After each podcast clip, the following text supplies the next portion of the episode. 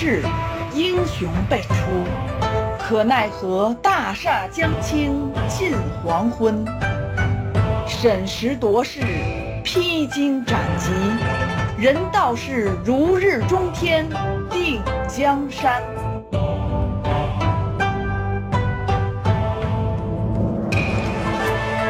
感悟风云变幻与王朝兴替，尽在明末清初那些事儿。本系列改编自图书《清朝开国六十年》，并由作者王汉卫授权播出。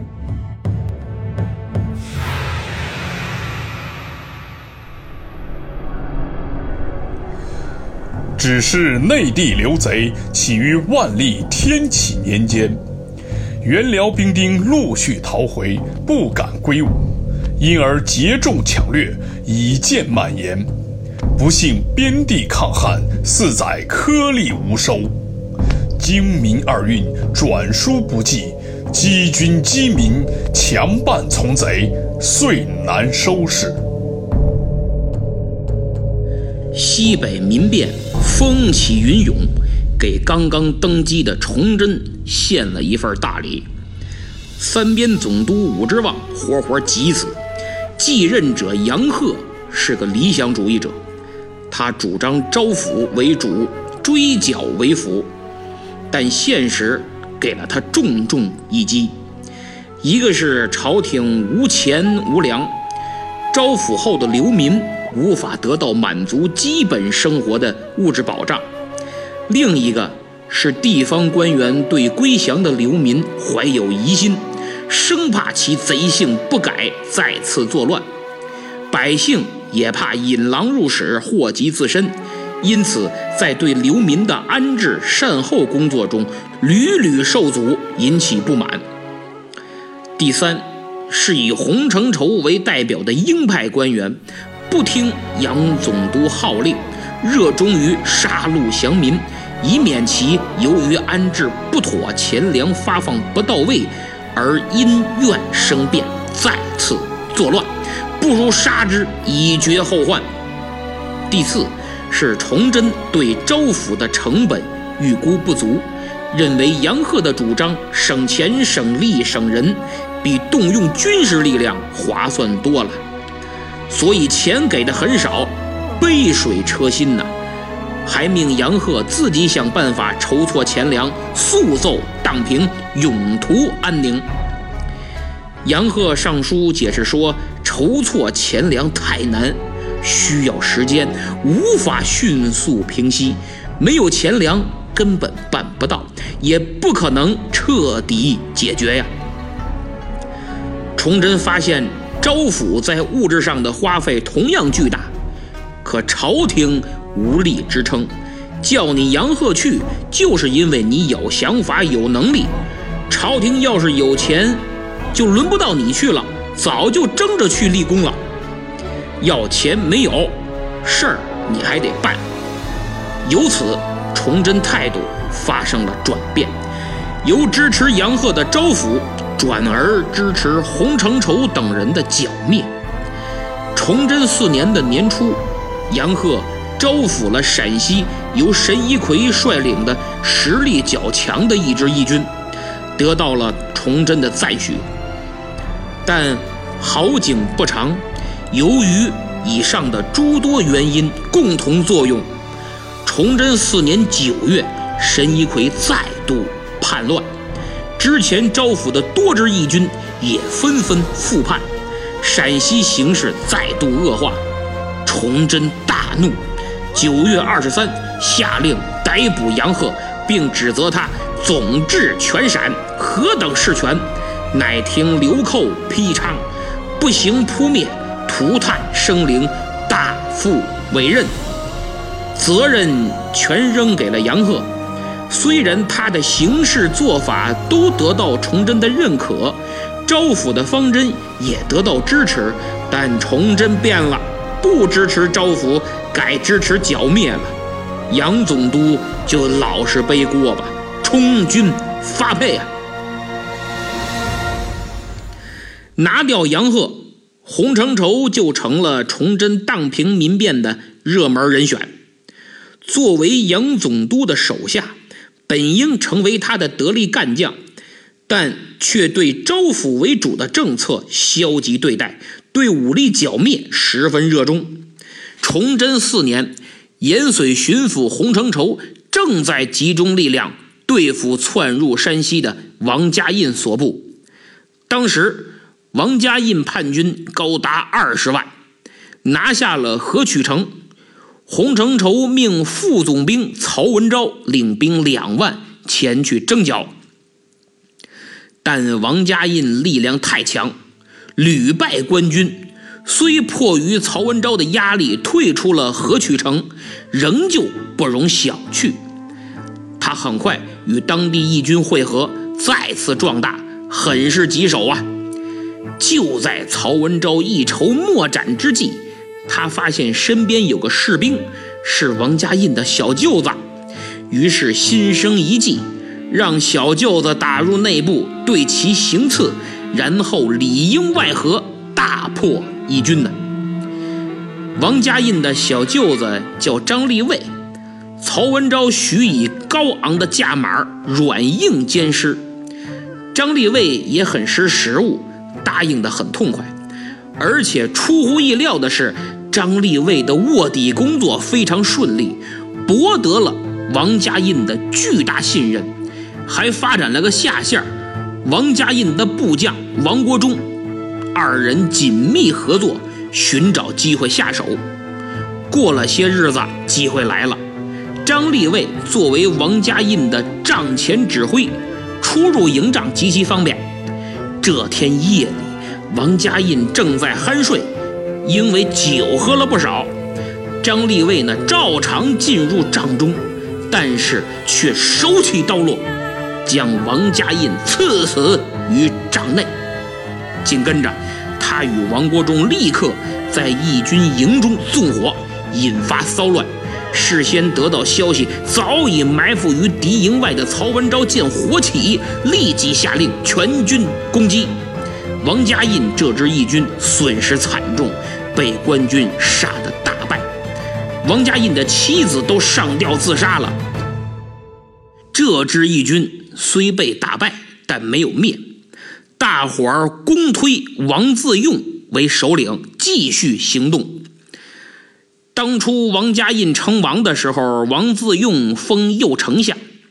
后来呢，王自用也病死了，高迎祥接替成为首领。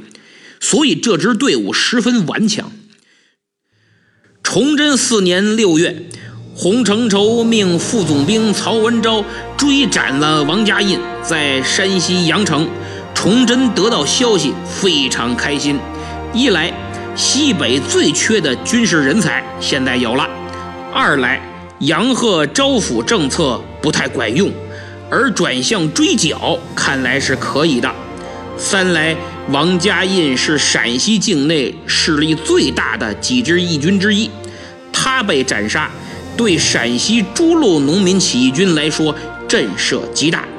形势已经开始好转，于是崇祯在彻底否定杨鹤之后，当年九月就拿下了杨鹤，十一月就任命洪承畴为三边总督兼兵部右侍郎。大家注意，这个时候关外大凌河之战刚刚告一段落，也是这个月的月底，孔有德率部进驻吴桥。不久便发生叛乱，可以想象一下，大明朝此时真是风雨飘摇啊！洪承畴接受任命后，首先向崇祯上书，总结自己任延绥巡抚时剿灭农民义军的状况。他指出，大荒已历三载，群盗纷起，然而官军。和地方政府饥寒彻骨，缺饷少粮，实在拮据至极。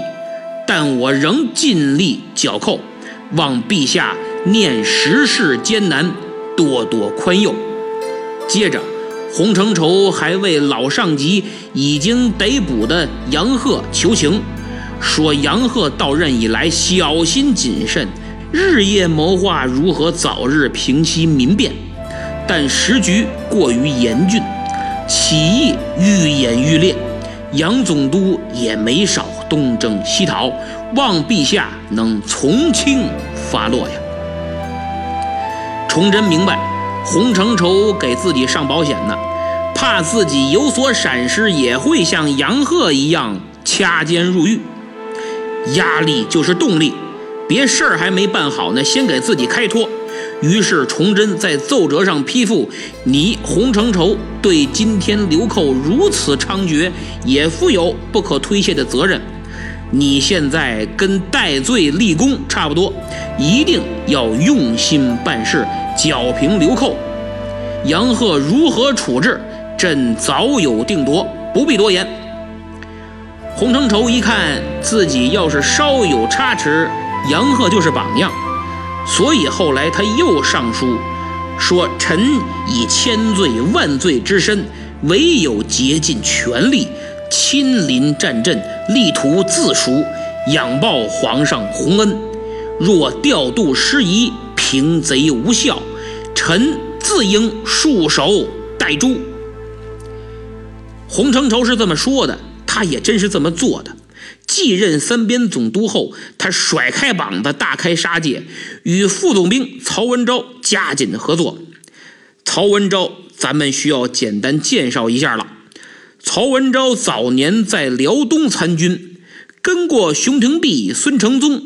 几次之变时，随袁崇焕入关擒王，后来追随马世龙收复关内四城。崇祯三年七月。曹文昭被封为延绥东路副总兵，率一部关宁军入关，直奔西北征讨平叛。他与洪承畴配合默契，而洪承畴也十分看重曹文昭，评价他世间良将，天下无双啊。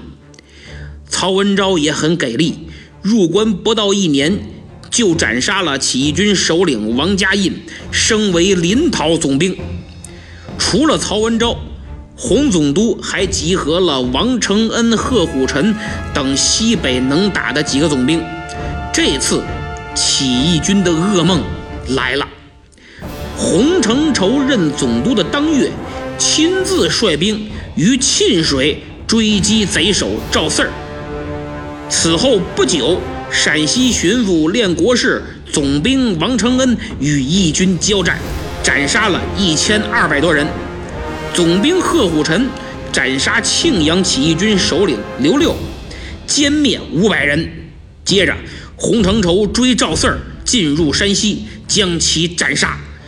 闰十一月，陕西起义军谭雄占据宁塞，洪承畴命曹文昭。戴君恩率部合围，王承恩、李弼率本部人马四面夹击，结果谭雄战败被俘，斩杀其部众五百三十多人。宁塞地区流寇逐渐荡平。崇祯五年正月，宁塞起义军联合环县、庆阳等地起义军，屯兵镇原，企图占据平凉。进而入侵凤翔、汉中等地。宁塞这支义军呢，原来是神一奎率领，结果他九月复叛，当月就被部下杀了，领导权落入了四个人手里，分别是洪君友、李都司、杜三儿、杨老柴。陕西巡抚练国士、总兵董志义遣兵各守要塞。义军不敢轻举妄动了。随后，三边总督洪承畴、总兵曹文昭、贺虎臣分别率兵急行军赶来参战，会师于镇远附近的西澳。甘肃总兵杨家默、副将王兴善也加入战斗。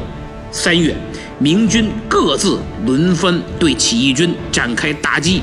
同时又紧密联络，对其夹击，大小共十余战，追击转战数十里，斩首千余，伤者无数，史称西奥之捷，也叫西濠之战，使宁塞起义得以平息。此次战役义军四个首领中，杜三儿、杨老柴被生擒，另外两个洪军友、李都司率残部逃跑。洪承畴因此战声名大振，而洪总督本着宜将胜勇追穷寇的原则，命曹文昭领兵追击。曹总兵率两千骑兵。会同甘肃总兵杨家默麾下曹变蛟等诸将也都勇猛异常，连战连胜，义军一路败退。追击过程中还有多名明军将领前来会合，每打一次都斩获颇丰。曹总兵有勇有谋。先说勇，他每战必带头冲锋，打得义军心惊胆寒。诗人云：“军中有一曹，西贼闻之心胆摇。”曹文昭在咸宁关关上阵，连败贼寇，追到陇安时，杨家默与曹变蛟联手夹攻，又大破之。几千名逃脱的流寇逃往汉南，途中。被游击赵光远阻截，杀得大败，只能向张家川逃去。现在咱再说谋，义军在一次遭遇战中被打败，明军俘虏了一个头目，叫李公用，是洪军友的手下。按照惯例，肯定斩首示众，但曹文昭想了想，李公用。既然是公用的，流寇能用，我也能用啊。那用它干嘛呀？用计，反间计。于是他下令放人。当然，放之前还是与他展开各种心理战，将其彻底说服以后，放他回去，按约定行动。果然，反间计十分奏效，贼首洪军友被部下杀死。得到消息，曹文昭立刻全军出击，赶至流寇营地水洛城，一举将其击溃。看来曹总兵很会做思想工作。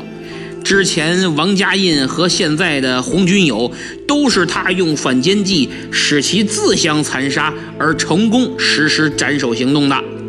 一个能让敌人为其出卖主人。痛下杀手的人，怎能不让手下为其甘愿卖命？所以曹文昭真是个人才，既能打，又会带队伍，还把统战工作做到了极致。看来洪承畴对他的评价绝非吹捧。洪军友被杀，曹总兵追杀其残余势力，一直追到靖宁州。唐茅山，攻山战斗随即打响。曹总兵的侄子，二十几岁的小将曹变蛟，身先士卒，从投身军旅一直跟着叔叔曹文昭，给他没少长脸。每战必冲锋在前。这次攻打唐茅山，又是率先攻上山头的，全歼了这股毛贼。曹变蛟勇猛异常。当时与他叔叔并称“军中大曹，军中小曹”。后来他把李自成打的，就带着十几个人逃跑。崇祯十三年的松锦决战中，曹变蛟率敢死队突入皇太极的大营，杀敌甚众，这是后话。现在神一奎手下只剩李都司一部人马还在坚持斗争。他一看。自己这势单力孤啊，就想与几支靠谱的义军会合，攥成拳头，否则会被各个击破。可以说，李都司的想法很正确，只是遇到了错误的对手曹文昭。李都司正在学嘛，哪有义军呢？忽然听说另外三支队伍，可天飞、郝林安、刘道江，前不久。刚被延绥总兵王承恩打败，退守铁角城，李都司就整顿队伍前去与他们会合。铁角城的可天飞、郝林安、刘道江很高兴，李都司一来，队伍得到了补充。没两天，独行狼带着本部人马也来了，看来都挺惧怕明军的，怕落单很危险，还是抱团吧。几路人马一抱团，又开始整事儿，携手攻打河水。今天甘肃省庆阳市的河水县得到战报，曹文昭立即救援。几位头领一合计，咱们给他来个围城打援。姓曹的追着咱们到处跑，这回报仇的时候到了。咱们这么这么这么这么这么办？一番部署停当，单等曹总兵前来送死。曹总兵星夜兼程，快到河水了，突然与流寇相遇。曹将军一看，嘿，也就一千多人不是出来抢劫的，就是侦查的。看来大部队不远了，全军听令，给我全歼了这股贼寇！冲！一声令下，遭遇战就此打响。这一千多人根本没打，一触即溃，掉头就跑。曹文昭跃马追击，明军紧随其后。追至南垣时，突然义军伏兵四起，人数上。对曹文昭所部形成压倒性的优势，而且志在全歼明军，拿下曹文昭。这场伏击战很突然，明军将士有些措手不及，部队被打散了，曹文昭也淹没在义军的洪流当中。这时候，贼首李都司想起了淝水之战的典故。让义军大喊：“曹文昭已死！曹文昭已死！”扰乱明军的军心。看来这帮流寇还是很有文化的。可惜曹文昭不是仆监，他带兵军心很稳，纪律很严。虽然大家有些怀疑，但没有一个人因为流寇的谣言而溃散。而是在战场上尽量寻找主帅的位置。突然，战场深处传来一声暴喝：“曹文昭在此！”明军将士循声仔细观瞧，就见一员战将有如神助，手拿长矛，催马左冲右突，杀敌犹如砍瓜切菜。此人正是曹文昭。明史所载。文昭持矛左右突，匹马迎万众之中。这种辟谣的方式太潇洒了，顺便还把明军的士气给提至了顶点，战斗力立马翻倍，战局立刻扭转，义军开始溃败，伏尸遍野，残余势力逃往铜川桥。曹文昭没有放过他们，造谣说我死了。哼，这回咱看看谁死！领兵追击，又大败贼寇，再追再败。曹总兵会合宁夏总兵贺虎臣、固原总兵杨琦，揪住义军残部，又猛打。李都司损失惨重，又跑跑到平凉。洪承畴正堵着等他呢。你终于来了，看你往哪儿跑！一战。斩杀了李都司和可天飞，手下将领白广恩投降，其余纷纷逃窜。曹文昭继续追歼，死咬不放。这帮人一看投降 可能还有活路，这么跑早晚被打死。于是为了活命，反水杀死了另外两个头目独行郎和郝林安，投降了曹文昭。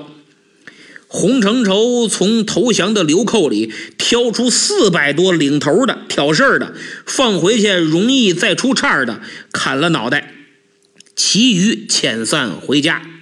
这下，神一奎手下四大头领洪军友、李都司、杜三儿、杨老柴全部被杀，无一幸免。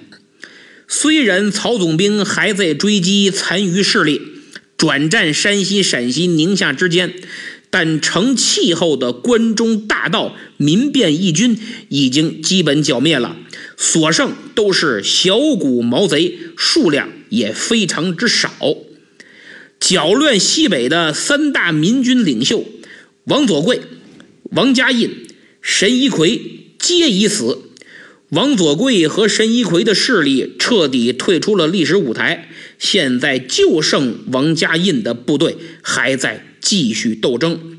只是陕西、甘肃打得太狠，他们转移到了山西，而王佐贵、神一奎的残余势力也窜入山西，投奔王家印所部。当然，王家印早已被曹总兵设计斩杀，现在领头的。是王自用。洪承畴就任三边总督仅一年时间，可以说对义军是碾压式剿灭，非常有效。他上书奏明数月战绩，洪总督写道：自延安南北，他亲自督兵剿灭了不沾泥、混田猴等。七月二十四至庆阳。围剿宁塞、庆阳、河水环县以北的可天飞、刘武等义军，与巡抚练国事、巡按御史史金兰京城团结，各总兵诸将竭力剿贼，灭了可天飞，余部逃散。十一月初，曹文昭、杨家默于环庆一带围剿，斩杀任守正、宋江。巡山虎、滚山猴、刘黄英、八豹、燕青、黄巢、张千总、张飞、凋零剑、王副将、黑虎、飞豹、黑煞神、许大郎、红狼、雷横等等，三秦第一大巢穴已经肃清。以上这些起军首领，基本都是绰号，有几个还用《水浒》里梁山好汉自居。什么燕青啊，雷横啊，宋江，崇祯很是开心，对洪承畴以剿为主，先剿后抚的方针大加赞同。他在洪总督的奏折上批示：秦省数年讨贼，力报捷功，今该督府按奏称荡平，即当通查行赏。要求兵部尚书将有功人员一一核实之后论功行赏。那么，洪承畴为何能取得如此大的成绩呢？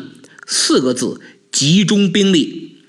按明末清初著名文士吴伟业所著《随寇纪略》中说，洪承畴面对农民起义军，指出入陕猖獗之贼，大抵十四五万。知官军只两万，不能四逐，视其势众，庞府地近，则剿寇之难。就是洪承畴得知起义军数量庞大，力量对比太悬殊，无法分散兵力去扑灭义军。针对此状况，他没与义军交战，多调集陕西境内兵马，用一切可用之兵联合作战。实行围剿，如此增加了战胜率。此外，洪承畴多次上书请求粮饷，以确保剿贼之用。崇祯四年八月，在担任延绥巡抚之时，就曾上书言起义势大，约有数十股，各有千余人马，而区区一阵钱粮，分兵四应。则势单力弱，不足以取胜，以其早为筹划也。就是缺银少粮，不能大展拳脚剿灭流寇。希望皇上您早日划拨粮饷。崇祯一看，立即批复兵部、户部筹措饷银二十万。崇祯如此干脆，表明他十分重视起义军的发展，担心延绥起义蔓延他处。崇祯五年的正月，洪总督再次上书请饷，崇祯批复户部、兵部筹措二十万两，并表示剿灭陕西地区起义军为当前要务，自然不能吝惜粮饷而耽误剿寇。洪承畴多次请饷，崇祯皆予以赞同，可见崇祯对洪承畴平定流寇抱有极大希望。而洪承畴继任三边总督之前的战功，无疑是崇祯的定心丸。上任之后，他连战连捷，高奏凯歌，也使崇祯倍感信心。相比杨鹤在任时，后期也多次请降，崇祯不予理睬，最终导致招抚失败。看出二人待遇大不相同啊！由此可见，杨鹤的招抚到后来，崇祯已不认可。招安后复叛频发。不想用本就空虚的国库去打水漂，而洪承畴的绞杀立竿见影，效果很好，多花点钱能立刻看到回报，所以不惜钱粮。洪承畴有求，崇祯必应。但是我要说明一点，洪承畴并不是真的杀人不眨眼，他是杀该杀的，或者他认为该杀的。其他流民依旧善后安抚，从崇祯手里要的粮饷有相当一部分用于流民的善后工作，只是他手段强硬，与儒家仁爱的思想不合拍，再加上流民嘴里把他说成吃人的刽子手，跑到哪儿就说到哪儿，所以夸张之言甚大。崇祯五年。洪承畴在奏书中明确表示，绞杀者俱系真正首恶边贼，不敢怯懦姑息，至有养寇之余；解散者俱系胁从难民，不敢纵兵浑搜，致滋滥杀之害。臣百方踌躇，总在善后。洪承畴的意思就是自己所杀之人都为顽固贼首或拒不投降之人，本着首恶必杀、胁从招抚的原则，被胁从加入义军的难民、流民悉数招抚。他还强调，解散难民由于饥寒交迫，很可能再复叛，所以要依靠地方官兵监督。安分守己、遵纪守法，则要多加抚恤；仍旧图谋作乱的，则可捉拿擒获。由此可见，洪承畴始终践行主剿后抚的方针，并且以武力作为善后的保证，防止降民复叛。对于存在隐患的流民，洪总督给他们大棒子；对没有隐患的，就给胡萝卜。他说：“对胁从的难民，需设法赈济，错给牛种，就是给他们筹措种子和耕牛，都开荒地，使民有乐生之资，绝其为道之念，然后可望平宁久安。”可以说，相比杨鹤的招抚，是儒家那套，敞开胸怀，谁来都欢迎。洪承畴。是儒法并用，先用法家那套严刑峻法把贼首剿灭，余下良善之辈再用儒家的仁爱来对待。前者是来者不拒，一视同仁，花费巨大，负担太重，不法之徒还常挑动复叛，领着不明真相的群众再度闹事儿。后者则杜绝一颗耗子屎坏一锅的现象，虽杀戮有些重。但行之有效，还避免了有限的善后钱粮物资用在无用的白眼狼身上。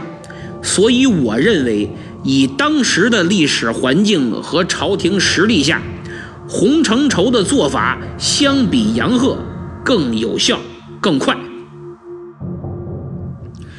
关中巨盗略被剿平，在这一系列战斗中。斩首流寇三万六千六百多，曹文昭功劳第一，然后是甘肃总兵杨家默、王承恩、杨琦在次。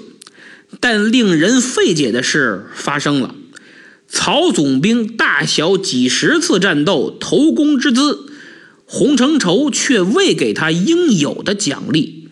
朝中御史吴申等人也多次上书为曹文昭证明。但洪承畴百般阻挠，最后兵部还是压低了他的功劳，没给曹文昭论功行赏。这是为什么呢？我不得而知。我能确定的是，洪承畴绝对倚重他，二人合作很默契。按说不至于此，我猜是不是洪承畴怕他功劳太大，难以驾驭，不听话，以后用不动呢？或者怕他升职调走，不归他调遣？不知道。各位听友，谁有答案，请给我留言，在下学习了。陕西的流寇稍消停点了，山西又闹得厉害。刚才讲了，陕西、甘肃剿匪力度太大，纷纷窜入山西。最有号召力、实力最强的是原来王家印所部。他虽死，但势力不减，有三十六营、三十六个头目，外号很霸气。有紫金梁、闯王、八大王、曹操、闯他天、闯将、扫地王、黑煞神等等。紫金梁是三十六营共推的头目，王家印的继任者，他叫王自用，名气不大，因为后来啊没折腾呢就病死了。真正有名的是其中有五个，他们是闯王高迎祥、八大王张献忠。曹操罗汝才，闯他天刘国能，闯将李自成啊，他们人马不少，多的上万，少的几千，加上陕西投奔过来的原来王左贵、神一奎残部势力和其他小股义军，加在一起二十多万。听紫金梁、王自用统一指挥，三十六营各自行动，那么。在后来的十几年里，这些义军在与明军的作战中不断淬炼，各路人马也不断猜忌、内斗、火并，优胜劣汰，走向统一。但现在，他们还在精诚团结，实现共同的目标，那就是活下去，坚持斗争。所以他们在汾州、太原、平阳等地肆意活动，建立基地。这时，朝中有大臣上奏说，贼寇从陕西窜入山西。曹文昭对其知之甚深，而且素有威名，在山西工作过，也熟悉情况。如今陕西形势好转，应该让他进入山西剿寇。崇祯深以为是啊。这时，洪承畴也上书，请求让曹文昭领精兵三千余人赶赴山西，与当地官员共同剿寇。崇祯立马准奏，并批示给曹文昭加衔升一级，节制秦晋诸将，山西、陕西的将领归你管了，并给他派了个帮手，猛将张应昌。时任副总兵，其父就是抚顺之战中战死的辽东总兵张承印。一切部署完毕，崇祯六年的正月，曹文昭走马上任，领兵进入山西，起义军再次迎来一场噩梦。